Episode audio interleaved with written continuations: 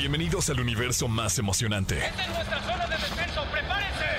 Donde la fantasía y la realidad se unen en una experiencia inolvidable. El gas se está aproximando. Tú eres el MVP de lo que siempre soñaste ser. Desde un dios hasta un jugador profesional de fútbol.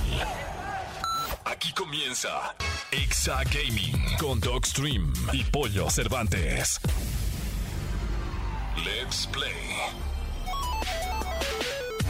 Muy, pero muy, muy, muy, muy buenas tardes, amigas, amigos. Bienvenidos a esto que es Exa Gaming. Yo soy Pollo Cervantes y como cada sábado me acompaña mi querido amigo, mi hermano, el Doc Stream. Ay, ya es sábado, ya es sábado de apagar consolas, como siempre lo dices. Sí, sí, sí. De la PC solo estás oyendo el 104.9, bueno, exafm.com Exactamente. o TuneIn. Tunin.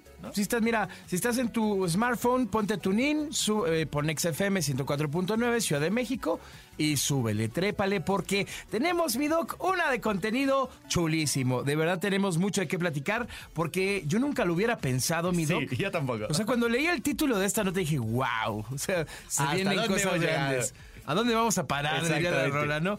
Halo va a tener un libro de cocina oficial. Yo sí me voy a rifar a hacer uno de los platillos de Halo, la verdad. es que imagínate el ¿qué van a comer en el aro? No sé. Pero, No, o sea, está muy loco. Ni modo que siembren zanahorias allá arriba, güey. Está bastante, bastante interesante para que no se pierdan esta, esta información. También Mario Golf de Nintendo 64 va a llegar a Nintendo Switch Online. ¿Hasta qué punto no sé qué tan bueno o malo sea? Yo creo que el nuevo, la nueva entrega de Mario Golf es muy, muy divertida, pero es más bien como para la nostalgia, ¿no? Exactamente, yo creo que es para la nostalgia.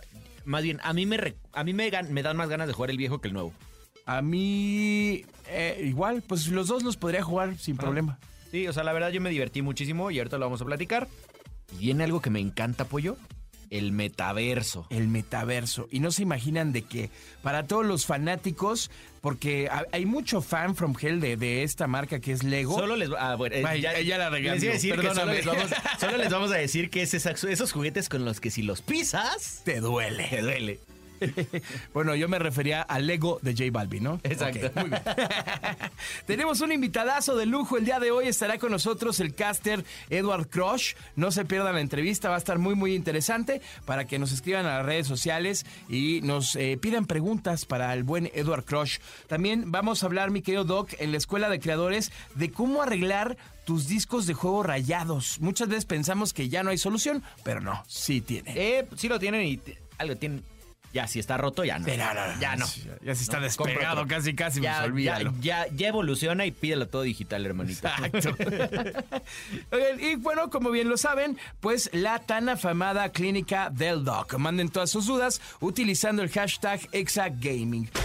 Estás escuchando el podcast de Exa Gaming. Como bien lo decíamos en nuestra introducción, se viene algo, algo chistoso, algo interesante y algo rico, delicioso, que es el libro de cocina oficial, además oficial, Oficial. de Halo. Para que vean hasta dónde están llegando los videojuegos, ya se están uniendo Halo y 343 Industrias. que la buena Kiki, que ay, qué divertido se puede decir, conozco a la productora de 343, eh, se van a unir con eh, una, una marca, bueno, es una, es una persona que hace recetas y está increíble. eh, es- ella se llama Victoria Rosenthal y según yo es una chef bastante afamada. Claro. Y van a ofrecer más de 70 recetas. No sé si vayan a ser del Covenant. O sea, ¿tú te comerías algo del Covenant? Yo sí, la verdad es que, mira, el libro se llama de entrada The Official Cookbook Recipes from Across the Galaxy. O sea, las recetas de cocina oficiales alrededor de la galaxia. Exacto. Pues debe de haber una variedad de cosas ricas, ¿no? Ah, pues no sé si se me... si me- o sea, es que me imagino a los del Covenant abriendo la boca así como alien, güey. Imagínate una cabecita de un no, alien. güey, no puedo, no. No sé. Sí, échate una sangrita verde. Exactamente. No sé Morada. qué puedan ofrecernos. Pero bueno, seguramente hay que probarlo. Ya está a la venta.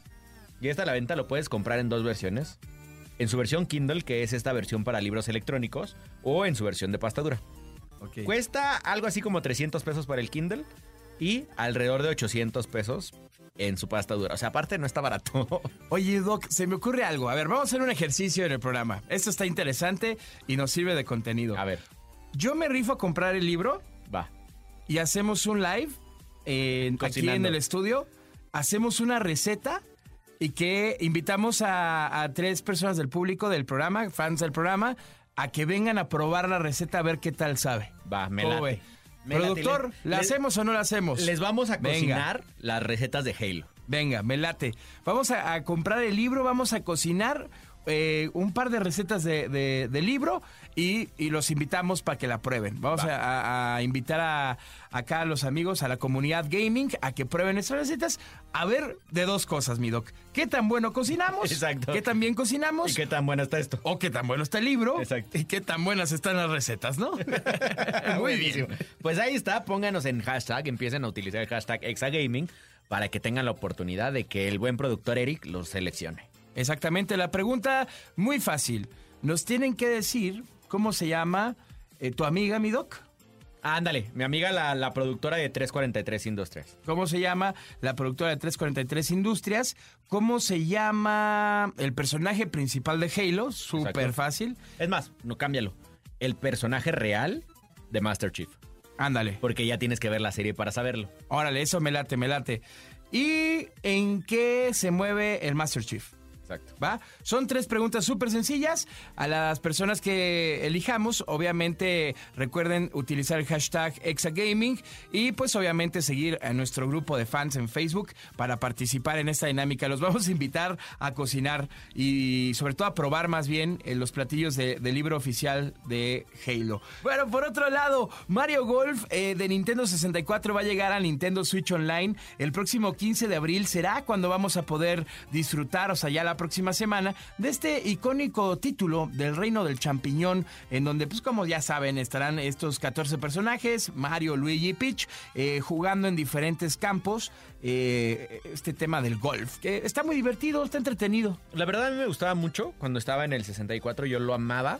O sea, lo tenía y cu- cuando lo pedí todo el mundo me decía, "Ay, ¿por qué quieres? Me acuerdo de mis hermanos, ¿no? ¿Por qué quieres el de, el de golf y no el de tenis? Porque está... Yo sí tengo que admitir que yo era más fan de Mario Tennis. Es que yo dije, pues es que si yo pido el de golf, tú pides el de tenis y ya tenemos Ya, los dos, güey. claro. Porque si no, todos vamos a querer el mismo. Y después nos enviciamos todos, o sea, jugábamos golf, mi hermana y yo, cañón, cañón, cañón. Entonces lo amaba, yo por eso, por eso yo creo que tanto recuerdo me, me trae y decir, bueno, va, hay que descargarla a ver qué tal está. Pues quitándonos la nostalgia y yéndonos hacia el futuro, mi querido pollo, Claro. viene el metaverso. Ok. Y Lego ya va a tener su metaverso. Let go. Yo creo que si lo hacen tan bien como hicieron lo de las entregas de Batman y las películas de Lego, tienen algo muy bueno en la mano, ¿eh? Seguramente eh, empieza como para niños, pero irán aumentando la escala y, y grado, ¿no? Exacto, y si quieren algo para adultos, me acaba de llegar, Pollo, que estoy bien feliz, la invitación para ser uno de los mil beta testers a nivel mundial para un juego que se llama Big Time, que es un juego de metaverso. Wow. Pero va a ser el único, más bien es el primero, seguramente después va a haber más, el primero que es gratis. Entonces, todos los demás juegos de metaverso y de NFTs tienes que pagar por entrar y son carísimos. O sea, por ejemplo, para jugar este de los monitos que jugaba antes, más o menos nos gastamos 800 dólares. Wow. ¿no? Entonces, porque tienes que comprar tus monitos para poder jugar. Oh, es una lana, ¿eh? 800 dólares son 16 mil pesos. O sea, es muchísimo. Gracias a Dios yo no lo pagué, estaba becado para- por ese juego eh, y compartíamos las ganancias de lo que íbamos haciendo. Realmente nunca ganamos nada, pero este juego que se llama Big Time es el primero que va a salir gratis, entonces lo vas a poder descargar. Entonces ya me llegó y por ahí pedí, todavía no podemos eh, rifarlo, pero pedí eh, por lo menos unas membresías. La que me dieron es Gold, que esas ya están dadas, pero vienen eh, una de plata y una de bronce, algo así, que son para los siguientes 5 mil y luego para los siguientes 10 mil. Eso está maravilloso. Pues está muy interesante. Ya veremos lo que sucede. Idea millonaria, pues empezar a fabricar eh, VRs, ¿no? Yo creo que ya, ya cada vez viene más fuerte el tema del metaverso y es una gran oportunidad para empezar a, a generar contenidos en VR. Exactamente. Si alguien sabe eh, cómo hacerlos a bajo costo y a gran escala, creo que puede ser una muy buena, muy buena entrada. Totalmente, totalmente de acuerdo, mi doc. Estás escuchando el podcast de Exa Gaming. Sí, mi querido Dogstream, esto es Exa Gaming y llegó el momento especial, el momento de la tarde, en donde tenemos un invitado de lujo, un invitado que ha estado aquí, que ha estado allá, que ha estado en los medios digitales tradicionales, se ha movido por todas partes, mi Doc. Que la verdad cuando lo ves y habla, dices, ¿dónde, dónde dejaste al señor que traes atrás? Sí, sí, tiene una voz muy Sí, tiene, tiene, tiene una voz, eh, sí. Es más, debería, de, debería de, de tener un programa que se llama Tínale al precio. Ah, no, ya estaba, ¿verdad? Ya estuvo. Atínale al pavo. Atínale al pavo, Ah, así. exactamente. Exactamente. Estamos hablando de, de un caster. Ya tuvimos Claro. aquí a un caster, ya saben qué es un caster. Si no se acuerdan, es una persona que es un narrador. Eh, piensen en un narrador de fútbol, en un comentarista de fútbol, eso, pero en videojuegos. Imagínense al perro Bermúdez de Exacto. videojuegos, pero más chavo. Mucho Exacto. más chavo. Exacto. no, no es cierto. La verdad es que él, él es un tipazo, tiene mucho carisma y además eh, tiene una gran voz, como lo venimos presumiendo mi doc. Y en este caso es Martinoli porque venía de TV Azteca. Ah, sí, sí, sí, yo.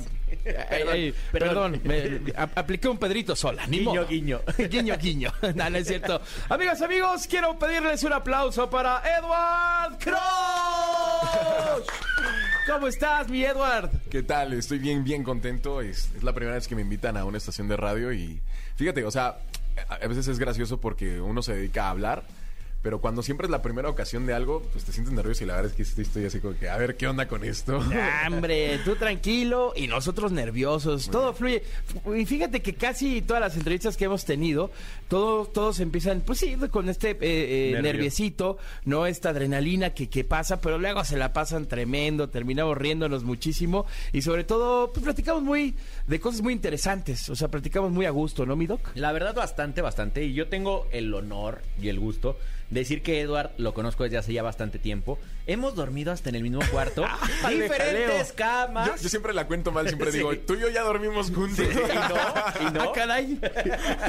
en, en algún torneo de en Guadalajara. De hecho, si estuvieron pres- eh, como atentos al torneo de Guadalajara de Warzone, el señor fue el, el, el mero, mero eh, conductor del programa. Buenísimo, pues, ¿por qué no empezamos por ahí? Mi querido Edward, eh, sabemos que tienes una amplia en- experiencia en el tema de caster, en el tema de narrar videojuegos, que es muy diferente a narrar un partido de fútbol, un partido de béisbol, de americano, de, de cualquier deporte, ¿no? Entonces, eh, eh, de repente llega el tema de los torneos, que castear un torneo debe de ser muy diferente a castear una partida normal, ¿no? Sí, o sea, no es lo mismo a lo mejor narrar en tu canal o con tu comunidad que narrar un torneo profesional. De hecho, durante cuando vas avanzando en esto te das cuenta de cosas que no tienes que mencionar, eh, inclusive con cursos que llegué a tomar eh, de que no meterte, o sea, ser políticamente correcto, o sea, un montón de cositas que no lo llegarías a pensar cuando empiezas como aficionado, como hobby, y sí es rotundo, o sea, tanto el cansancio porque muchos piensan, ah, está bien padre porque vas y estás con la gente y demás. Y sí, está padrísimo, pero no te das cuenta que tú estás yendo a trabajar. O sea, ya no es un juego, esto ya se profesionalizó radicalmente. Y es que ahí empieza, ¿no? El primer paso, el tomártelo en serio.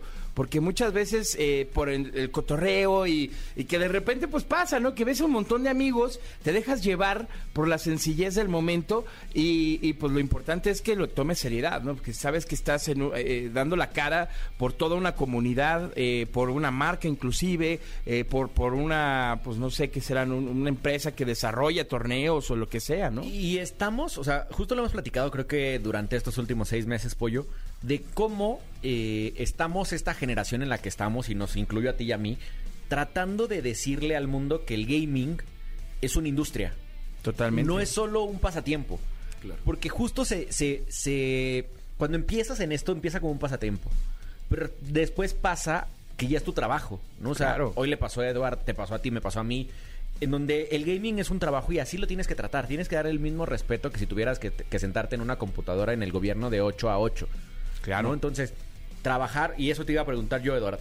¿Cuánto se tiene que preparar alguien o cuánto te preparaste tú para llegar a ser un caster? Uy, a ver, para ser caster cualquiera puede, ¿no? Entre comillas, eh, pero para ser un caster profesional pues necesitas una preparación mucho más grande. Yo, por ejemplo, yo dejé la prepa por esto, pero porque yo iba para ingeniero. Entonces cuando descubrí que era mi pasión y empezaron a llegar los contratos, empezaron a llegar torneos importantes, dije, pues creo que puedo hacer una carrera de esto, creo que puedo dedicarme a esto. Nunca empezó por dinero, realmente nunca fue como de que, ay, aquí hay vario, eh, aquí hay varo, perdón, este, aquí puedo hacer mi vida, ¿no? O sea, fue como puede dejar de ser un hobby y puede ser un inicio a lo mejor para después convertirme en narrador de fútbol o tal, que hoy en día realmente sí me gustaría, pero ya no es como que, uy, no, me, no, me, no me muero triste si no narro fútbol, ¿no? Pero bueno, ¿a qué me refiero con la preparación? Dejé la preparatoria, empecé con cursos, por ejemplo, con Fernanda Tapia, tomé eh, uno que se llamaba Técnicas para hablar en público, fue el primerito, porque me debutaron como host. O sea, yo ya empezaba a narrar, pero como a como Dios me di a entender, ¿no? O sea, aviéntate al ruedo y a, a ver Y qué, órale. a ver qué tu suerte. Después tomé más cursos, luego cuando ya entré a, a esta televisora, pues aprendí muchísimo más. O sea, me di cuenta que estaba verde, pero verde. Y ya ahí tuve oportunidad. Joe Góngora me dio cursos para este locución comercial. Con Gerardo Vázquez me estuvo ayudando, que es el que hace la voz de Nick Fury, de Escanor en. Los Siete Pecados Capitales. Este, igual, o sea, lo- tuve mucha suerte en que mi preparación siempre fue con ya gente que estaba en el medio. O sea, no tuve que ir como a la universidad de comunicación, sino que como que aprendí sobre la marcha, ¿no? Pero sí Claro. es, es muy importante la preparación si es que quieres dar un salto de calidad y ya pasar de ser un caster de comunidad a ser un caster que narre copas del mundo. Totalmente, acabas de dar en el clavo. Justo, justo. Y yo tengo una pregunta dentro de eso de, de la preparación. Se lo preguntamos a Ani Semar cuando vino, no sé si te recuerdas. Claro. Tienes una voz que, de hecho, me ha tocado estar en eventos y de repente pasa por atrás Edward hablando y dices, ahí va Edward, ¿no? O sea, te lo prometo. Y gente que, ah, mira, ahí está Edward, el de la voz. ¿Qué tanto aprendiste a modular tu voz? O, o- o- o la vida te dijo, vas a tener una voz de locutor así como toda trabajada y... No, a ver, mi voz natural es esta. Ajá. Esa es mi voz natural. Pero eh, después aprendí a colocar la voz, aprendí a, este... Antes yo creía que engolar la voz era en la garganta. Y no, o sea, acababa en una partida hecho trizas, Pedazos. Hecho pedazos. Después, en estos mismos cursos, aprendí que la- cómo respirar y pues, por supuesto yo creo que lo más importante es el jugueteo de ti mismo o sea si no te ah, va a sonar raro pero si no te autoexploras Ah, qué caray. Ah, qué caray. Es necesario autoexplorarse, chicos. No, Eh, sí. eh, Pero bueno, en todos los sentidos. Eh, Está bien, está bien. Sí. Pero hay que experimentar, o sea, al final de experimentar. Pues sí, o sea, no, no, no, no, no piensen mal. y, y ya de repente en los mismos cursos que fui tomando, pues ya te decían, no, mira, esta es la voz de pecho, esto es impostar la voz, eh, esto ya es demasiado, esto ya es excesivo. Eh, Eso parece locución, digo, de, de De doblaje, doblaje, ¿no? de Sí. doblaje, ¿no? Y, y ya me dijeron, mira, tú tienes excelente para voz nasal. Entonces ya intenté y ya se me hizo mi voz natural. O sea, ya casi... Solamente no hablo así con mi abuelita o con mi mamá, ¿no? Es como que... No, no sé, mi Sí, estado o sea, natural como que inconsciente. lo has trabajado tanto que ya tu memoria muscular ha generado que tu voz se acomode a un estilo, ¿no? Ya, ya, pues, sin pensarlo, ¿no? o sea, hay, hay veces donde, pues sí, ya de repente requieres una intención donde la, la voz se tiene que colocar un poquito más y, y, pues, pues ya le das, ¿no? Fíjate que con todo lo que platicas, Eduard, eh, me llega mucho a la mente el tema de la locución que mucha gente piensa que por abrir un micrófono ya es locutor, ¿no? Incluso a la gente de los podcasts, lo digo con mucho respeto, ¿eh? este, no se vayan a ofender y nada, es que... Al rato nos funan y no. Sí, no, no, no. No, no, la verdad es que eh, es muy diferente hablar eh, en un micrófono a ser un locutor. Porque un locutor tiene muchas bases, tiene eh, esta preparación que también se requiere, ¿no? Entonces sí es como una gran diferencia. Entonces, justo como dice Eduard, es muy importante que a lo que quieras entrarle, eh, tienes que educarte de cierto de cierta manera, ¿no? O sea, no puedes ser un pro player si no si no eh, practicas, o sea, no Claro. no puedes ser un pro player si no juegas ocho horas al día. Y si no estudias el juego. Y si no sea, eso es estudias el juego, y si no sabes, y si no estudias el mapa, y si no estudias las armas, y si no estudias lo que sea que tenga que ver el juego, ¿no? Entonces sí es muy importante que a lo que te dediques, como bien lo dijo Eduardo, y me encantó, y la verdad tiene unas bases muy, muy buenas, este, pues obviamente hay que prepararse a full y para poder entrar de una forma profesional a esta comunidad, ¿no? Claro, que también algo que está bien padre en los esports, y es algo que yo siempre les menciono eh, a mis alumnos, que es bien padre porque es algo que va empezando. O sea, no es un barco, no es un, un, este, un transatlántico que, uff, para que llegues tienes que... ah, o sea, puedes empezar en comunidad, empiezas en los torneitos, en las ligas, pa, pa, pa, pa, pa, pa, pa, vas creciendo. Y de repente cuando te das cuenta después de un añito ya estás narrando en Riot, ¿no? O ya estás narrando para Activision o para Blizzard o, o sea, cualquiera de esas empresas. Es, es un medio que te da una oportunidad de crecimiento bien bonita porque eh, hay cosas que sí, obviamente entre comunidad pues pasan, pero afortunadamente no se ha llegado a ensuciar tanto. O sea, todavía tu talento es lo que te lleva a cierto lugar, no, no tanto, no sé, un palancazo o algo así. Porque, por ejemplo, también o- otra cosa que me llega a la cabeza a mi doc es Ibai.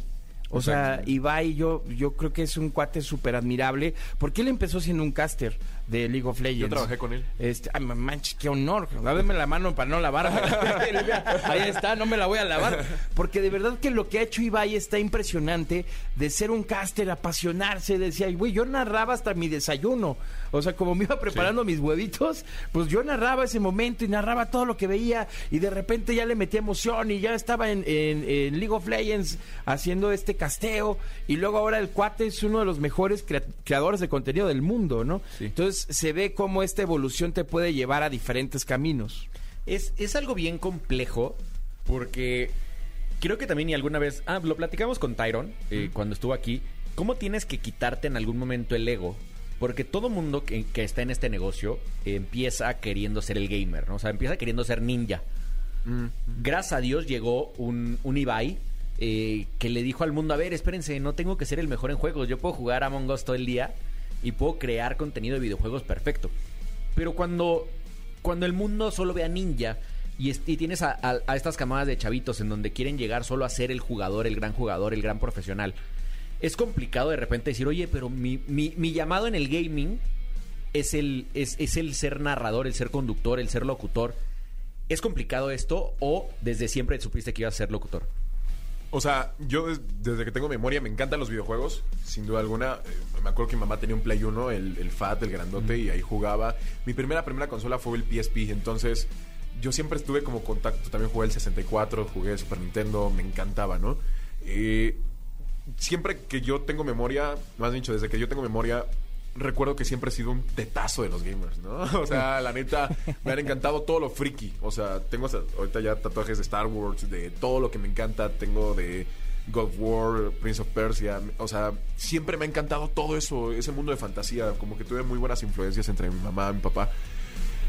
Y yo, por ejemplo, me acuerdo en las noticias de que pagan en Suiza este, o en Canadá 500 dólares por probar nuevo videojuego con realidad virtual. Y yo, esa fue como mi primera inmersión en que, wow, alguien está ganando dinero por hacer algo en videojuegos. Eso fue como lo primerito. Yo dije, ay, a mí me encantaría ganar dinero de videojuegos. Pero era más que nada como ese sueño de poder dedicarte a algo relacionado a videojuegos. Eso era un sueño guajiro de niño. Hubo una etapa en la que quizá no lo pensé hasta que conocí esports y ahí ya fue totalmente distinto. Ahora con lo del streaming, yo sí sentía que más mi camino era por castear o, o utilizando quizá mi talento natural de la voz. ¿Por qué? Porque jugando pues, soy malísimo, la verdad. O sea, así como los narradores de fútbol son los que no pudieron ser futbolistas, yo soy el que no pudo ser pro player. Nunca pasé de un nivel medio de exigencia dentro de cualquier juego. O sea, no era ni muy malo, ni tampoco era muy bueno. Era intermedio. Pero está padre porque al final ahí es donde entiendes cuál es tu lugar, ¿no? Que muchas veces hay que explorar también dentro de esto cuál es el lugar de cada quien, ¿no? Exacto. Yo, por ejemplo, jugando una partida de Warzone con un muy buen amigo que está aquí justo atrás de mí, el buen Pipe, le decía, güey, es que yo a veces creo que yo soy como el enfermero, cam, porque yo... lo- Yo, mi, mi chamba es como nomás este revivirlos, güey. O sea, literal. ¿no? Y me dicen, la verdad, esa es una gran chamba, porque nadie quiere hacer eso, güey. Entonces, tú eres una pieza fundamental dentro del equipo por esa razón, ¿no? Exacto. Entonces, de repente, revives a tres brothers y de verdad es como un logro de, güey, no mames. Casi, casi como una win, así, de, güey, acabo de levantar a tres vatos, no Es, manches. que es, es lo mismo que un futbolista, por ejemplo, nadie, hasta, an- hasta antes de Campos y de, O- de Ochoa o de Osvaldo Sánchez, nadie quería ser portero, güey. Nadie quiere ser portero. Porque es, que- es, es al que te van a, a- a meter todos los balones en la cara. Yo me acuerdo que me daba miedo pues, ser portero. Y al final te das cuenta que es una posición, eh, de hecho, es la más importante. Es al único que le echan la culpa por cada gol. Al único. ¿No? Porque sea, haya sido bueno el tiro, malo el tiro, el, el- el portero, su obligación era parar el gol. A diferencia de un delantero que si la falla es bueno, pues vas a tratar otras, ¿no? Entonces, es lo mismo, o sea, a lo que voy es, no hay trabajo chiquito. Sí, no. Claro. Todo trabajo es importante. Exacto. Hasta el más mínimo tiene mucho que ver. De verdad, no, no saben. Yo creo que al final todo es como un gran engrane que necesita de muchas piezas para que ruede. Y de verdad, hasta la pieza más chiquita funciona. Y, y yo le doy las gracias a los casters, hoy que ya estoy más metido en este mundo del gaming profesional, en donde un torneo realmente lo cargan ellos. Totalmente. ¿no? O sea, a ti como, como gamer te toca jugar tu partida y si te va bien, si te va mal, ni modo, pero el torneo tiene que crecer. Eh, O sea, si hay espectadores en, en televisión o, o en una transmisión, este, este contenido tiene que seguir fluyendo. Y yo me acuerdo del torneo de Guadalajara que tuvimos tantos problemas técnicos. Que pobre Edward, o sea, fueron cuatro horas de Edward hablando. Imagínate, si de por sí de pequeñito, me acuerdo eh, desde la primaria, siempre me decían que hablaba un montón. Mi papá, eh, reciente, bueno, no recientemente, a los 17 años me reencontré con él y me contaba que cuando yo estaba chico, que luego ya en la noche ya estaba con la garganta toda ronca porque me la pasaba hable y hable y hable. Y de hecho, en secundaria me mandaron al psicólogo porque hablaba un montón, imagínate qué tan grave o qué tanto era. Imagínate, o sea, pero suena, suena gracioso, pero creo que está mal porque nunca me orientaron a que me podía dedicar a esto. Quizá pude haber empezado antes.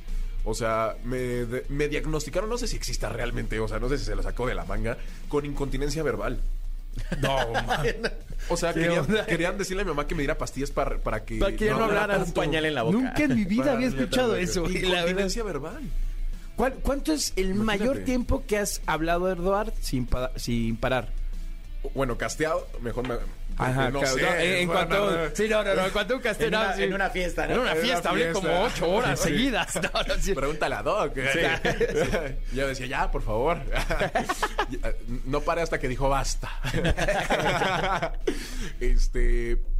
Lo máximo que he narrado en un torneo, si no me equivoco, son ocho horas. Y te voy a platicar esa anécdota porque es buenísima. Ocho horas. Yo estaba en la vocacional en ese entonces, en tercer semestre, y me tocaba narrar en el MB. En ese entonces era la tercera división de League of Legends. O sea, a mí en LOL sí me tocó desde el colegial, tercera división, segunda división, primera división, hasta que llegué a, la máxima. Eh, entonces yo dije, es que hoy vamos a narrar un montón. O sea, yo entraba a narrar a las 5, creo. De hecho, hasta me, nada más entré a una clase y me fui al distrito a narrar. Eh, bueno, en la Ciudad de México. Eh, este. Y mi abuelito tenía unos tequilas, pero como él ya no puede tomar, pues nada más los tiene guardados. Y yo dije, me traigo uno y me traje como una anforita. Y era tequila blanco, ¿no? Y dije, pues por. Yo vi que algunos cantantes cuando pues, se cansan se echan un tequilazo. Y dije, pues órale. como voy a estar un rato. te- Y no tenía técnica. En ese entonces no sabía colocar la voz. O sea, era yo gritando a lo menos. Fueron nueve horas de narración. Madre. Fueron nueve horas de narración. Jamás había estado tan cansado, jamás había tenido... Y tan borracho después de nueve No, sí, traguitos. Estaba narrando con mi amigo Silver, que en paz descanse. Eh, estábamos narrando y ya a las dos, tres horas ya estábamos cansadísimos. Le digo, oye, mira, vamos a, toma- a tomarle a shotcito de tapita, ¿no? Con la tapita así. Y ya no nos ponemos pedos. No, pues llegaron las ocho horas y ya estábamos. Al final, ese día salieron... Yo dije mal una palabra en vez del llamado del verdugo. Ya te, imaginarás, ya te imaginarás qué dije. Imagínenselo usted. Imagínense. mi, mi compañero, en vez de decir las grebas del berserker, ya te imaginarás por qué palabra cambió grebas. Si no queremos. No, bueno. Es de esas prohibidas en radio también. Sí, no, no, Entonces, ese sí. por eso, por eso no las digo, pero, o sea, acabamos. Como nosotros los viejitos que, que decíamos, la apliquemos palabra de la B. el, el, el- el otro rollazo. Las elgas. ¿No? No, no dije nada, no dije la palabra. La palabra no la dije. Entonces, sí, eso fue. Fueron como ocho horas y media. O sea, según yo, fueron nueve porque más las pausas y ese rollo, pero calculándole bien, sí fueron como unas entre ocho y nueve horas narrando en un día. Oh, imagínate. manches. Y ese día eh, fue la una de las anécdotas más bonitas que tengo ahí con mi compañero antes de que falleciera. Eh, pues ganábamos una miseria también, la verdad, es una realidad. Nos pagaban 100 pesos. o sea, No ganaba manches. 100 pesos por esas ocho La horas. torta, güey. Entonces, no nos alcanzaba para pagar un taxi hasta nuestra casa, ¿no? ¿Y qué, y qué se fueron caminando? Nos fuimos caminando y había un gaming center ahí por Metro Chilpancingo y costaba 60 pesos tres horas, creo, o algo así. Entonces era como que, oye, mira, vamos por unos tacos. Yo pago los tacos, tú pagas las horas y eran cabinas. Nos quedamos a dormir abajo de la cabina. Oye. Entonces despertábamos ya a las 7 de la mañana y vámonos en metro. Y ahora sí ya nos regresábamos, pues eran cinco pesitos. Sí, Y más claro. La combi.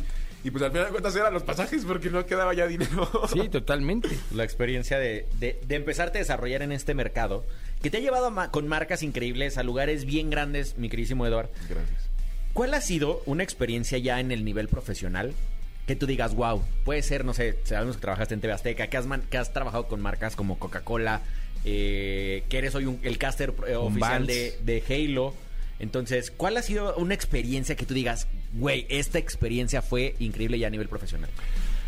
Yo tenía 18 años, 18, 19, no, no recuerdo bien, estaba en LVP, justo cuando me, me tocó coincidir con Ibai, porque yo estaba en el LVP de México, a mí me tocó fundar el EVP México. O sea, ya existía el EVP en España, con Ibai, con Barbe, con Ander. LVP es la liga de videojuegos Liga profesional. Videojuegos profesional. ¿no? Liga de Videojuegos Profesional. Entonces llega a México y solamente habían tres y decían, necesitamos un creador de contenido caster todólogo.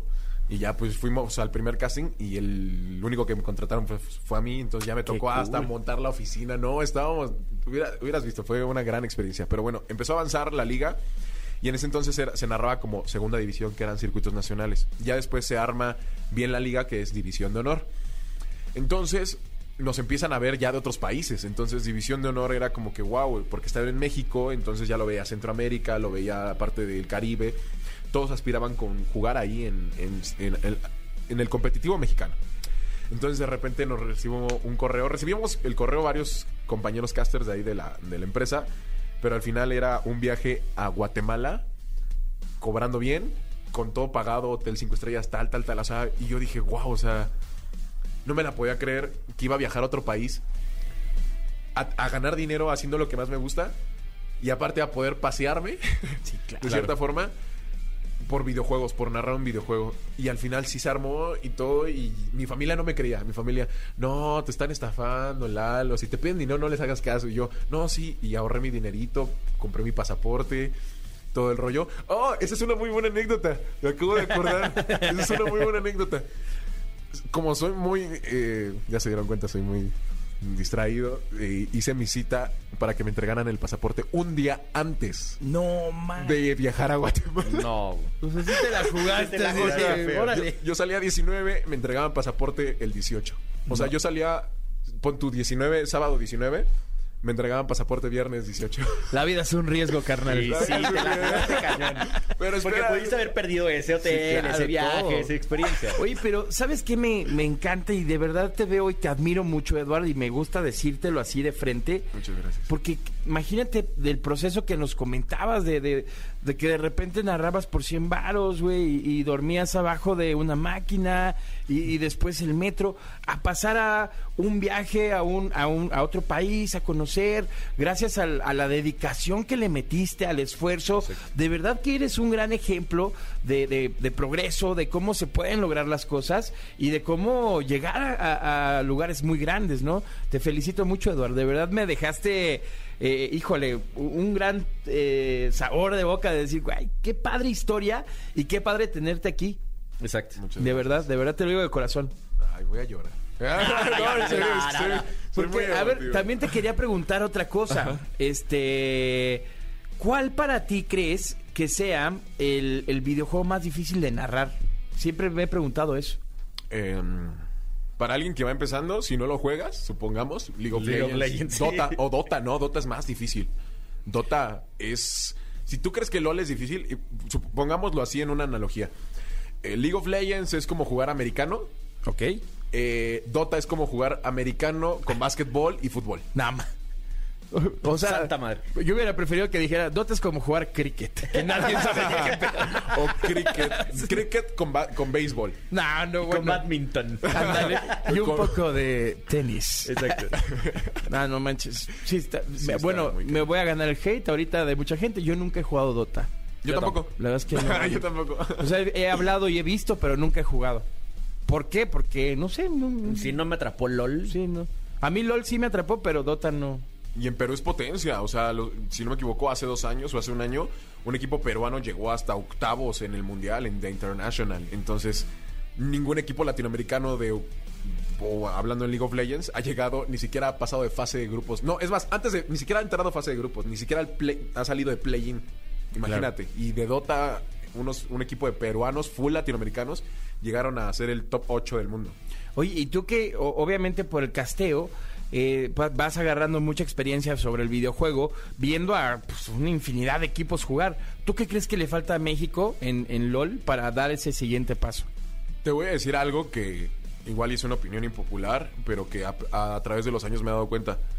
¿Por qué nos esforzamos tanto en querer triunfar en LOL? ¿Por qué no volteamos a ver a lo demás? Tenemos dos mexicanos que son campeones del mundo en Gears of War. Tenemos a Sumuns, que es un pocho, o sea, sus papás son mexicanos, él nació en Estados Unidos, pero él se siente mexicano y sabe español y todo. Y fue el primer campeón, ganó con Optic Gaming por allá del 2014-2015. Eh, Aiden Tips el siguiente año gana con Ghost y él sí es mexicano de, de- Tampico. O sea, igual y jugaba en un, en un este, eh, de un, no sé cómo se diga, un café Mira, es, internet. que, es que yo creo que yo, yo entiendo perfectamente por qué nos pensamos en LOL y es porque es el juego que más, que más ganancias deja a nivel mundial.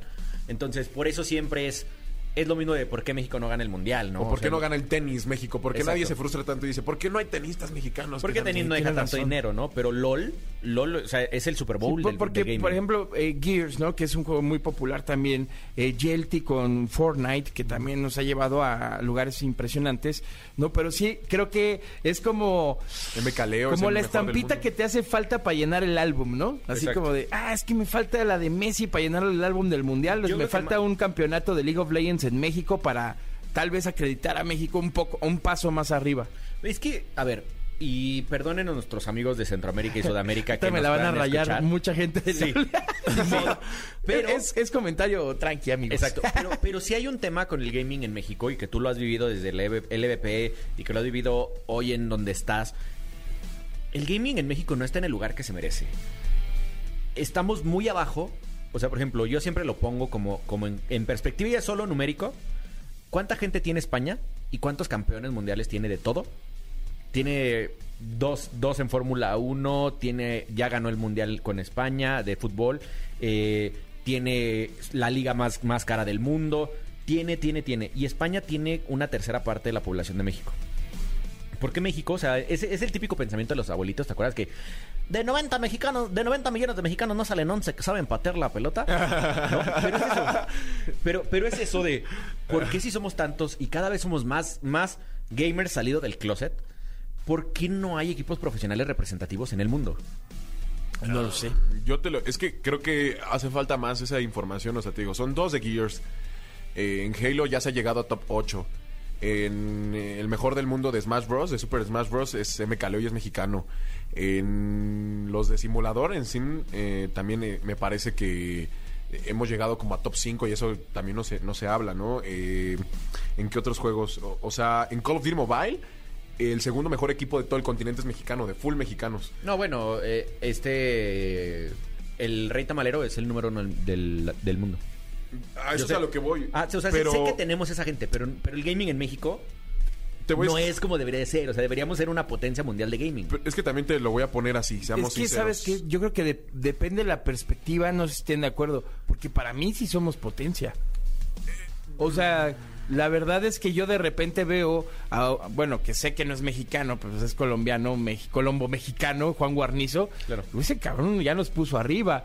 Este, Claro, ya nos pone a Mariana codearnos en, un, en un momento, eh, eh, eh, perdón, en un, en un punto a nivel mundial. Mariana, como bien dice el Doc, Rivers también. Este, creo que ya, ya estamos abriendo el capullo.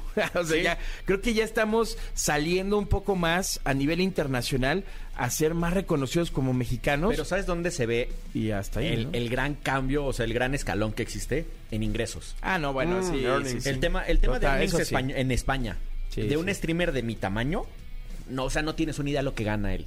O sea, una persona con mis espectadores, con mis seguidores, con mis views, no tienes una, una idea de lo que gana en España. O sea, de que ya se tienen que ir a Andorra para pagar, para, Para pagar, impuestos en. Andorra. Imagínate. O sea, y en México, o sea, no.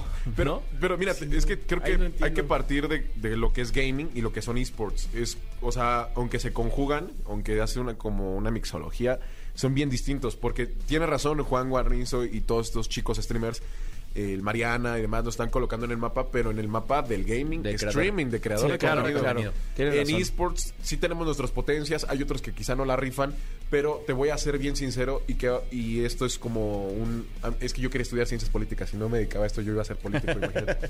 Me encanta todo lo que es geopolítica, economía y demás. Mientras nosotros pateábamos un balón en nuestra infancia, los coreanos ya tenían fibra óptica en los 80s, en los 90s. Esa es la diferencia. Eh, Corea del Sur ya tenía fibra óptica mientras nosotros te, te tardaban seis meses en ponerte una línea de Le teléfono. ponemos un frutzi a la llanta de la Sí. Y le poníamos un frutzi de la llanta. Entonces, eh, esa es la realidad también. Ahora, algo que no se platica. En Estados Unidos, en Europa, todo el mundo tiene para comprarse, o pon tú, el 80% tendría el- el- la capacidad de comprarse una consola, una compu. En México, no. O sea, ¿cuántos con problemas tenían O, o sea, Aguas que hay- por ahí funaron a un español por decir que los latinos no íbamos a comprar nunca un Play 5. ¿eh? No, pero a ver, yo te lo digo como mexicano y Se como... la pela porque y ya por- lo tengo. Ah, Porque vengo del barrio, porque soy de Nesa No, y no, la no, lo neta entiendo. estaba... Y tengo dos. Y tú tienes dos, claro. Y, y seamos sinceros, o sea, es bien complicado. Yo siento que el boom que vamos a dar de aquí en, y, te, y te estoy hablando lejos, cinco años, lo vamos a dar en mobile. En mobile va a ser nuestro boom. Porque todo mundo tiene un celular. Es como Singapur. Singapur es, un- es una potencia increíble en mobile, justo por ese mismo tema del, del poder adquisitivo. Lo entiendo perfecto, pero sí creo que México se merece un escaloncito más. Sin duda. Y lo estamos trabajando, o sea, y como siempre, siempre lo decimos en este programa y, y los invitados a los que tenemos, ya vemos gente que nos codeamos con quien quieras, ¿no? O sea, o sea, al final del día, hoy el Mariana o Rivers están a un mensaje de distancia. eh, no- nos pasó en el evento de Halo. O sea, la, la comunidad de gamers estaba junto con la comunidad de TikTokers en uno a uno, con la comunidad de, de TV Azteca, porque llegó talento de TV Azteca y también uno a uno, en donde llegan a platicarte. Entonces, creo que ya vamos cercanos, pero todavía nos falta bastante chamba y necesitamos de todos esos chavitos que, que, que todavía tienen dudas de dedicarse a esto, que, que tengan los pantalones ahorita- y que prendan su stream. Hablando de este tema que, que se me hace que está súper interesante, eh, yo creo que lo que hace falta para darle esa, eh, pues, ese posicionamiento a México es generar una industria. Exacto. pero una industria ya más cerrada, no tan abierta, que esa industria catapulte y le dé su su estatus a, obviamente, a México y a los creadores y a los videojugadores. ¿Por qué lo digo? Porque justo, o sea, pensando en España, ¿no? Tú piensas en la industria española y ves muy poquitos nombres, ¿no? No ves una infinidad, o sea, ves The Gref, ves Ibai, Auronplay, eh, Showcas, ¿no? Este, que poco a poco se van metiendo, pero no ves un madral de, de streamers y de gamers y todo el rollo. Entonces, pienso en España y pienso en Heretics, pero por ejemplo, pienso en México y digo, uy, pues, pues, ¿quién, no? 19 Este, eSports. No, ajá, Un o sea, Miguel. no, o- también Timbers. los Timbers, ¿no? Que el equipo y por wherever, la verdad. Este, pero no pienso, o sea, me hace falta como eso, ¿no? Entonces, si esa industria de, de El repente Matador, se ya te acuérdate. posiciona el matador, Cacho, te mandamos Cacho- un beso. Ah, matador, sí, sí. no, no nos debe todavía el código de FIFA, pero Exacto, nada, no es cierto. no, pero yo creo que hace falta eso. O sea, hace falta es- este tema un poquito más cerrado que pueda de cierta manera presionar. Falta que gente de otra industria, que ya lo están intentando, ya lo están haciendo, pero se meta a nivel inversionistas. Sí, eso también. Porque ya tenemos un Chicharito, tenemos un Jesse, tenemos a un Miguel Ayun, que Miguel ya lo está haciendo. Franco Escamilla, que está con Ateris. Franco, claro. Eh, Y Franco, de hecho, o sea, Franco, ahí para los que no sepan, trae ahí como un deal con el management de, de, de- creo que es el Mariana eh, Ah, sí, tienen como una agencia con Al Capone, ¿no? Al Capón, exacto. Y, y él maneja pues todo lo que es, eh, creo que es Juan Guarnizo, su esposa, Ama, eh, todas ellos se manejan a través de ahí y ellos lo están haciendo muy bien. O sea, yo siempre que... Yo, yo te acuerdas que lo, lo he platicado muchas veces aquí. Yo cuando empecé como, como gamer, yo le tiraba mucho a las chavas que, que, que llegaban solo al sexy stream. A las papures. Esa- hoy bailo Papure muy, muy orgulloso. Y, y hoy cuando veo a esa gente o veo a Ari Gameplays y digo, güey, gracias, güey. O sea, estás haciendo que el gaming tenga un lugar en esta industria. Más bien, que tenga un lugar como industria. Sí. ¿no? Entonces falta, pero también falta alguien que llegue un, no sé, un chicharito y que diga, a ver, no solo quiero ser gamer. A ver, mi Rey TV, Dogstream, Pollo, vénganse, vamos a armar un equipo. Ustedes saben, armemos esto y armemos un equipo profesional. Traigamos, hacemos, ha- hagamos tryouts eh, en el Estadio Azteca. No, o sea, ¿sabes? O sea, falta esa, falta ese siguiente paso, güey. Esa magnitud. Exacto. Eh, Te voy a ser sincero, y yo creo que es más ganas de hacer las cosas. Cuando fui al evento de Guatemala, a ver, yo ya he estado en, en un montón de eventos aquí en México, y pues la mayoría sí están muy padres, ¿no? Que los hacen en el WTC, que los hacen en, en diferentes eh, este, recintos. Pero algo que a mí me llamó un montón la atención, yo la neta, yo no iba con expectativas al de Guatemala. O sea, yo dije, pues a lo mejor hasta es en un hotel así chiquito. Cuando llegué, estaba esponsoreado por un montón de marcas, o sea, marcas que ni han esponsoreado aquí en México, que dije, ¿what? Había actividades extra.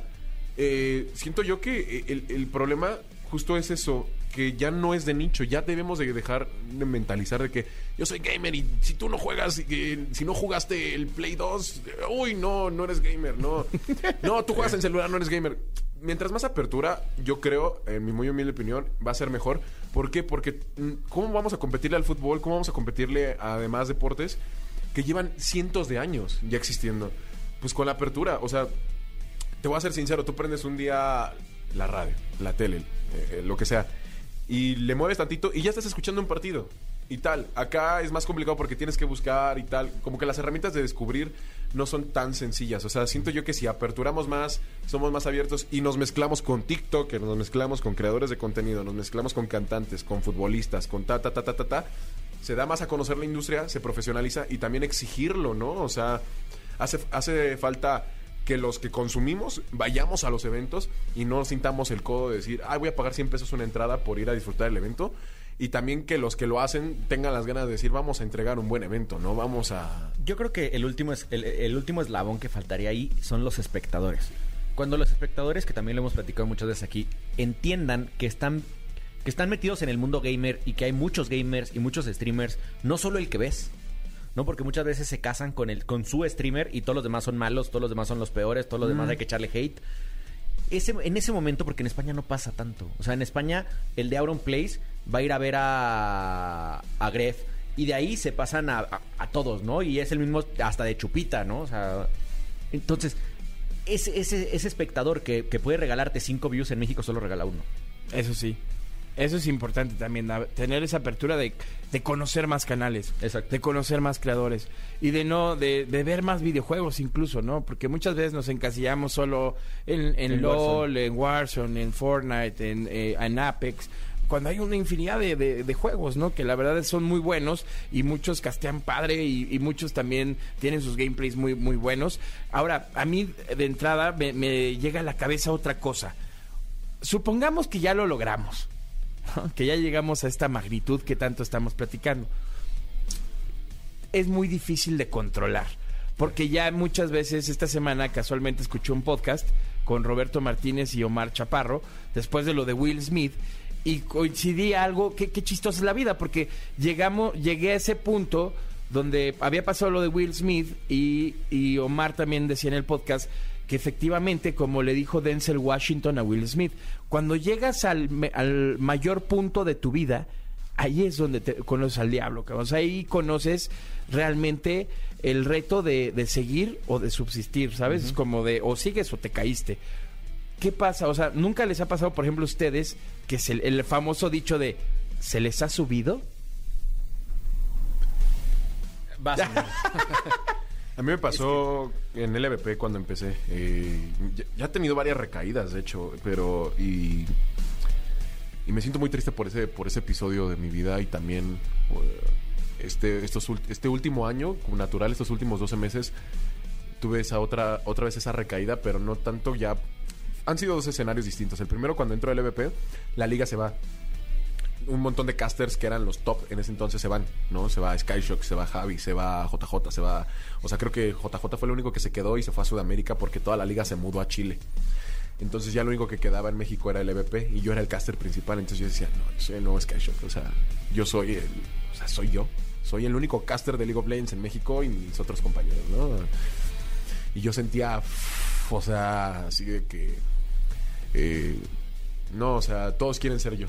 ¿Sabes? O sea, claro. estoy logrando, tengo 17 años, tengo 18 años y ya llegué a la máxima empresa de esports y soy aquel y, y ve, ellos tienen 27 y no, no entraron, yo que tengo 18 sí lo logré. O sea, así mal, pero mal.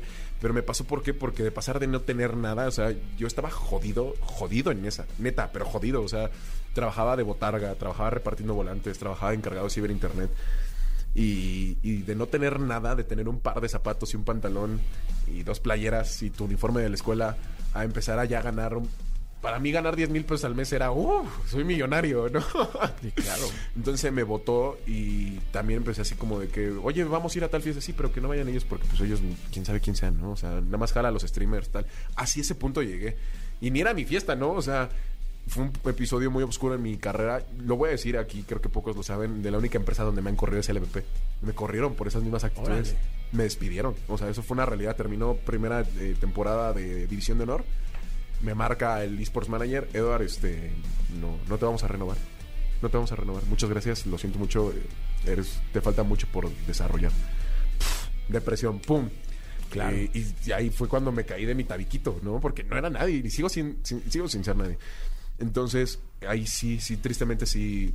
Yo creo que si eres alguien, pero eh, al final, como bien dices, el, el caerse también sirve para levantarse, porque muchas veces todas las historias de éxito tienen, eh, o sea, no hay una historia de éxito que siempre sea ascendente. Si te das cuenta, Claro. todos han pasado por momentos bien complicados, ¿no? Eh, o sea, la persona que me diga que todo ha sido bonito de principio a fin, perdón, pero yo no le creo nada, ¿no? O sea, porque la verdad es que todos hemos tenido ese punto alto y después un quiebre, pero otra vez te levantas y ya te levantas ahora sí con una madurez diferente, ¿no? Claro. Que eso está padre. 100%. A mí me pasó, y me pasó, gracias a Dios, muy temprano en mi carrera.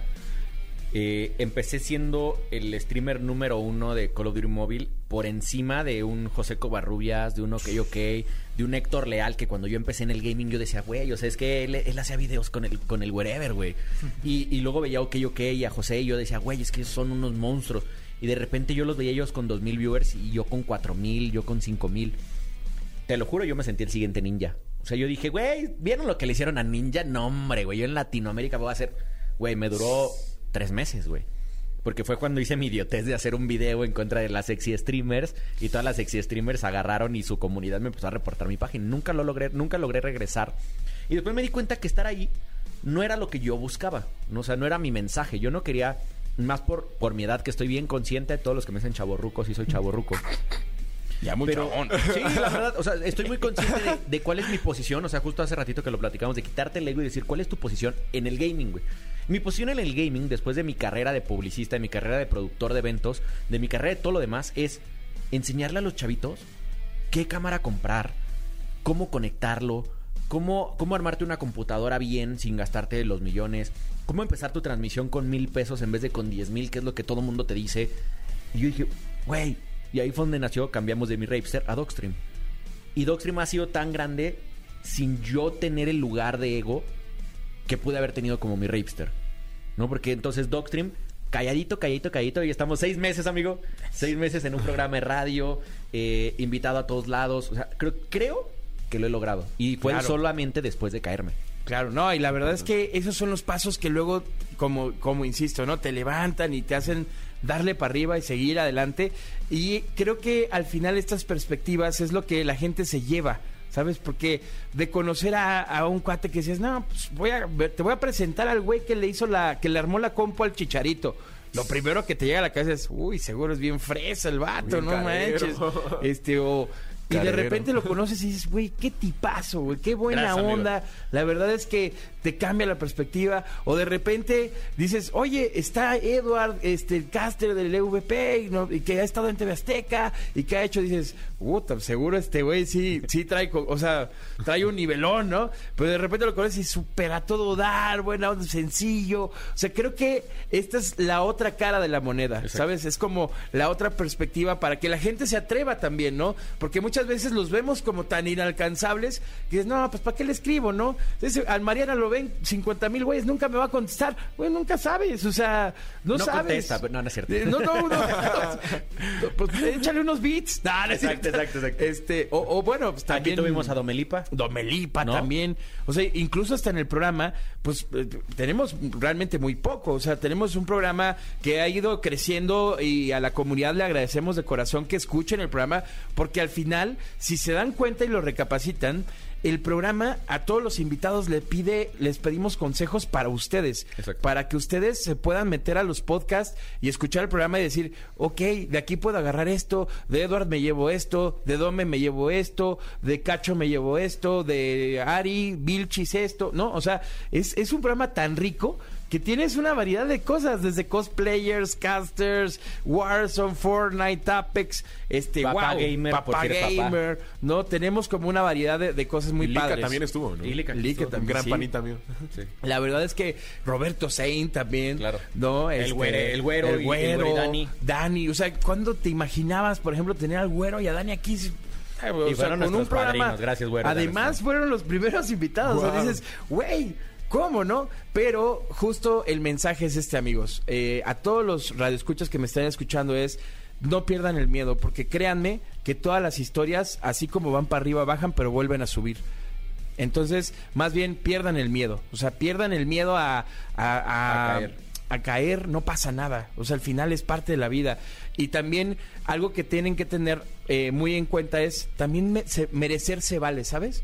O sea, como bien decía Eduardo, oye, o sea, güey, tenía unos pantalones, unos zapatos, dos players, güey, de repente puedo tener 15, 20, 30, me lo merezco y no está mal. El doc de repente, oye, este que me invitaron a Miami, voy a ir, pues, pues, me lo merezco. No tienes por qué tirarme hate si me lo merezco. O sea, eh, yo casteo tanto, yo, yo transmito tanto, me lo merezco. Entonces, también tengan en cuenta eso, ¿no? El merecer no está mal, porque muchas veces nos han enseñado en todas como lo- los aspectos que merecer es, no, no manches, no puedes, ¿no? ¿Por qué no? Siempre O sea, después de un buen trabajo, de una de, de un trabajo preparado, como lo has hecho. Gracias. Siempre después de, de- del, del trabajo, es que no quiero decir la palabra grosera, pero después de la chinga, siempre recompensas. Pero Claro. póntela. Claro. ¿no? O sea, el tema es póntela y no esperes que todo llegue gratis y nada más porque tú tenías una voz que todo el mundo te decía, ay, qué bonita voz. Qué bonita. ¿no? Y, y después, si no lo hubieras preparado, pues hoy no tendrías lo que tienes hoy, ¿no? Yo apenas estaba viendo justo mi segunda caída, mi- eh, que fue este episodio negro que hoy agradezco mucho que, que estoy saliendo de él. Eh, de repente, pues ahora sí empecé a ganar a de veras el dinero, ¿no? O sea, sin afán de presumir. O sea, y ahí fue cuando otra vez me caí y me perdí porque ya había narrado los mundiales de todos los esports. O sea, era el único caster, soy el único caster en Latinoamérica que ha narrado todos los mundiales. Eh, Wow. o sea, narré el mundial de Fortnite, el de PUBG, el, estuve de host en el de Call of Duty, League of Legends, dos de, dos de League of Legends. eh, he estado en todos, o sea, me falta nada más Free Fire, creo, eh, y ya no, no hay un mundial que no haya narrado. Entonces, de repente, me hablaban ya para castear o cualquier cosa y ya llegaba tarde y era como que ay güey que se aguanten o sea o no estudiaba o sea uno tiene que estudiar y tiene que prepararse quién va a jugar y llegaba y quién va a jugar y pues déme rápido el, el brief no a ver ah sí mi celular. Y ya y de repente empezó a bajar mi nivel de casteo horrible y ya no practicaba ya si me trababa o tal era como que ay ahorita les grito una jugada y ya se emocionan, ¿no? O sea, empecé otra vez así como con, güey, pues si yo ya narré todo, o sea, soy aquel, no hay mejor caster que yo. Y otra vez empezó ahí eso, eso, eso, hasta que de repente ya no me hablaban de este lado, ya no me hablaban de este lado. Luego empecé a pedir aumentos de, sa- de salario y era como que espéranos, aguántanos. Renuncio a Azteca y les digo, ¿sabes qué? Mira, me acaban de hablar de acá, no me quieres aumentar el salario, adiós. Y de repente, pues acá se cae, entonces ya no tengo. Entonces empezó, ¿y todo por qué? Por querer comerme el mundo más rápido de lo que podía, ¿no? Y, y la cosa no era por ahí. Y vi una entrevista con Karl Lagerfeld antes de que falleciera. Y él mencionaba, si te vas a dormir en los laureles, mejor muérete. O sea, la verdad es que si te la vas a pasar tú echándote propias aplausos y viviendo del pasado, dice, a mí me da flojera pensar, dice, qué aburrido, qué hueva pensar en lo que diseñé en los 80s, en los 70s. Yo estoy pensando en qué voy a hacer, qué voy a hacer, qué voy a hacer. Si no, ¿qué intención tiene tu vida? Si te la vas a pasar auto-homenajeándote, mejor mátate. O sea, él decía eso, Karl Lagerfeld. Y eso es lo que pienso. Si voy a, me la voy a pasar pensando en qué he narrado, pues, ¿para qué narro? Pues ya lo narré todo, ¿no? Pues ya, ¿para qué sigo? Híjole, acabas de decir algo padrísimo, Es que, es que justo quería hacer como un, un hilo a lo que siempre le pedimos a nuestros eh, invitados. Claro, Porque creo que nos acaba de dar su primer consejo. sí, claro. ¿No? Totalmente. Entonces, siempre les pedimos tres consejos a todos nuestros invitados para que lo dejen para la comunidad. Todos esos chavitos que nos están escuchando, aunque no sean chavitos, ¿no? De nuestra edad, pollo, que quieran decir, oye, pues yo tengo las ganas de, de ser streamer, tengo las ganas de ser caster, tengo las ganas, tengo la aptitud, tengo la- el, el- el tiempo. Eh, tres consejos, creo que te tomamos el primero, como eso que acabas de decir, que estuvo increíble. Eh, dos consejos más que le puedas dejar a esta gente. Pues dices chavitos, o sea, pero yo creo que es para todos. No, no tengas miedo a intentar, a probar, a experimentar y que te valga el que dirán, ¿sabes? O sea, va a sonar bien fuerte esto y más porque es para chavitos, pero un día nos vamos a morir y la realidad es que solo tienes esta vida y prueba, intenta. Sí, se van a reír, sí, pero ¿a qué crees? A la siguiente a lo mejor ya no lo haces chistoso, a lo mejor ya te salió medio mal y a la siguiente a lo mejor ya solo te salió mal y a la siguiente ya te salió regular y a la siguiente wow te salió excelente y a la siguiente ya eres el prodigio de eso no entonces no tengas miedo a intentar a regarla a que si te invitan a tal cosa y tú es que qué tal si no puedo ve inténtalo si no puedes pues no te escogen y si sí puedes pues vas a estar ahí no o sea no Claro, pierdas esa oportunidad totalmente. ese sería mi segundo consejo ¿Y el tercero? ese se lo quiero dar eh, al Eduardo del pasado. A este. a Edward Crush del pasado, bueno, a Eduardo del pasado, a Lalito. Eh, no hagas caso omiso de las personas que te quieren. No hagas caso omiso y no te olvides de dónde vienes. O sea, no creas que ellos no saben, no creas que por lo que, que lo que estás haciendo es nuevo, no si- significa que sea tan diferente de lo que es la vida real. O sea, la gente que te quiere y te da un consejo y te regañes por algo, porque le importas. Sigue esos consejos. Totalmente. Totalmente de acuerdo. Pues qué, qué bonita forma de, de cerrar la, la entrevista el día de hoy.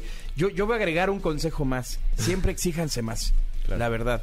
Siempre hay que buscar eh, cuál es el siguiente paso. Creo que ese es el mejor consejo que te puedo dar para romper con el ego. O sea, para romper con el ego es qué sigue, ¿no? ¿Qué me falta por narrar? ¿Qué me falta por streamear? ¿Qué me falta por producir, por crear, ¿no? Entonces siempre exíjanse más. Qué padre, la verdad es que fue una, una plática muy interesante, muy, muy pasional. la verdad. Es de esas entrevistas que tuvimos hoy muy, muy pasionales. Me sentí como me sentí en el programa Jordi. Así, yo, yo me sentí como, como Jordi Martínez, ¿no? Sí, Jordi, yo sí chillo, ¿eh? Invítame, por No, de verdad, mu- muchas gracias, mi querido Edward, por, por estar acá en el programa. Muchas gracias por invitarme, en verdad. No saben lo feliz y lo contento que me hace estar aquí. Es tu casa, mi querido Edward. Tus redes sociales, bro. Pueden encontrarme en todos lados como Edward Crush, E-D-W-A-R-D, como el de Twilight o Crepúsculo. Eh, Edward, pero sin el culen, ¿no?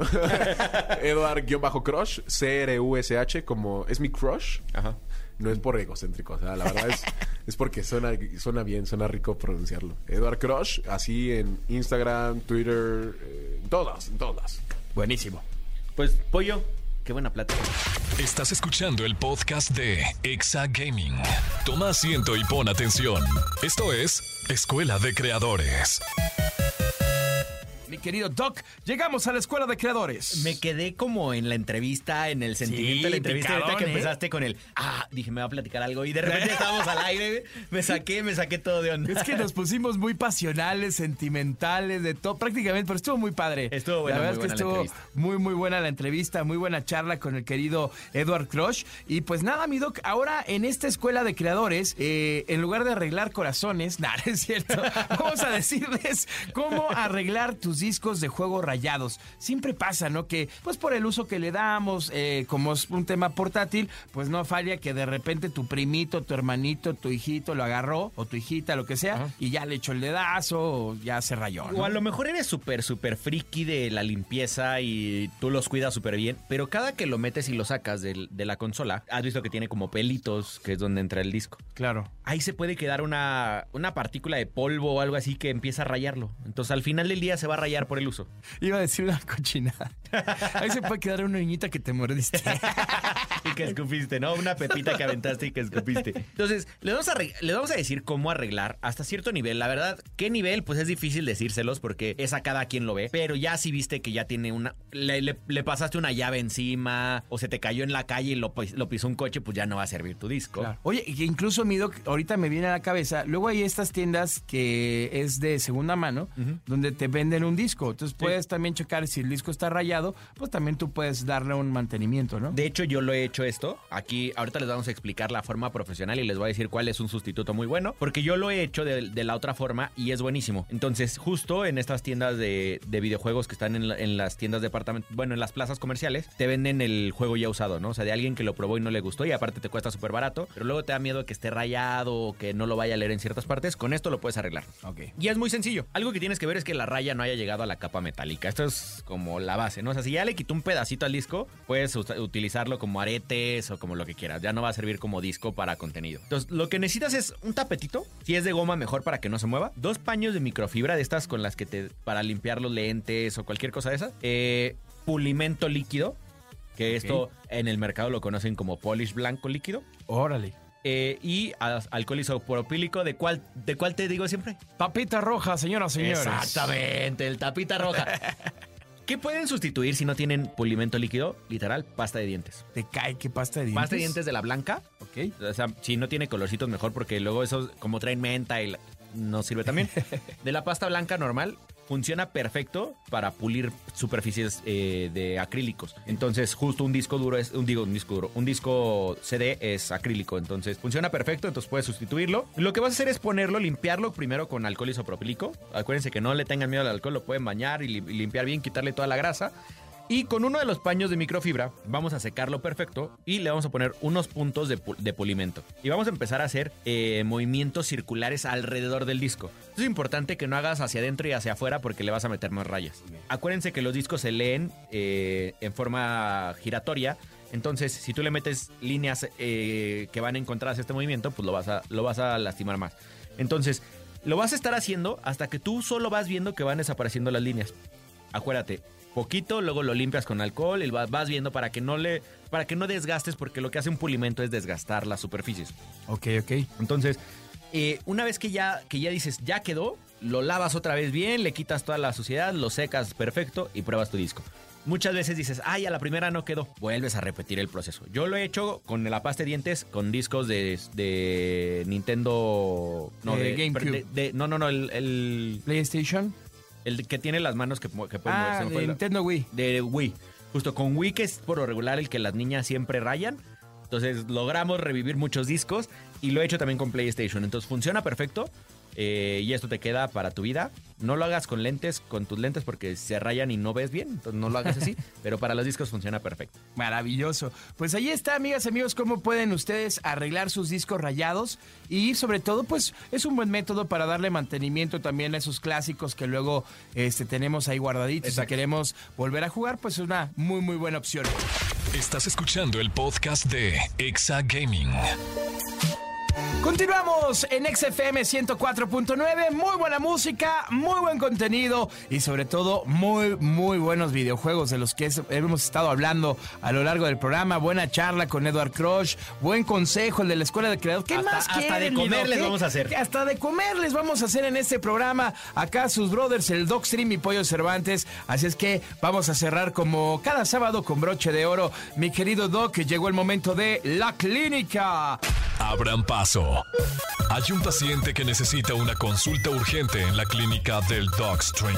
Ya me disfracé el doctor Mario. Entonces ya estamos listos, Boyo. ¿Quién es la primera, por favor? Ok, eh, nuestra primer paciente, mi querido Doc, es Cintia Cabrera. Ella dice, hola Doc y enfermero Pollo, muchas gracias. Por trabajo no puedo escuchar el programa, pero nunca me pierdo sus podcasts y la entrevista que hacen en Facebook. Eh, mi pregunta es la siguiente. Tengo un Nintendo Switch y no sé qué es mejor, comprar los juegos físicos o mejor comprar una memoria y comprar los juegos en línea. Saludos. Aquí depende de dos cosas. Si nunca le vas a prestar tu Switch a nadie y nunca vas a compartir tus juegos con nadie, compra los digitales. Claro. ¿No? Porque ¿qué pasa? Y puede pasar lo mismo que la, que la que ahorita estamos hablando de que los discos se rayan. Estos cartuchos pueden doblarse, pueden Perderse. o los pasas a- algo que es bien bien bien preocupante es que si los pasas al lado de un imán, como son un disco, pierden su memoria, entonces pueden pasar muchas cosas que tu disco deje de funcionar y pierdes tu inversión. Ahora, si no le vas a pre- eh, esto es si no le vas a prestar a nadie, compra todo digital y cómprate mejor una memoria grande y todo lo tienes para ti. Pero si tienes hijos, si tienes hermanos, si tienes primos o vas a salir de viaje con alguien más y también tiene un Switch, no le vas a poder prestar tus juegos. Entonces, en este momento es cuando conviene tenerlos físicos. Muy bien, la siguiente paciente, pero antes le mandamos un beso En la nuca. tronado y en la nuca a Cintia Cabrera. Muy bien. Ahora el paciente es Alejandro Suárez. Pollo y Doc, tengo ya año y medio con mi Xbox Series S y siento que últimamente se ha calentado mucho. ¿Será por el polvo? Es pregunta. ¿Y cada cuánto tiempo recomiendan que se abra la consola para darle limpieza por dentro? Saludos. Eh, todo mundo, de hecho, tengo dos semanas que recibo muchísimos mensajes de la gente que me dice, oye, se me está calentando la computadora, se me está calentando horrible la consola. Acuérdense que estamos entrando en primavera y no han llegado las lluvias. La temperatura del ambiente también afecta mucho a sus componentes.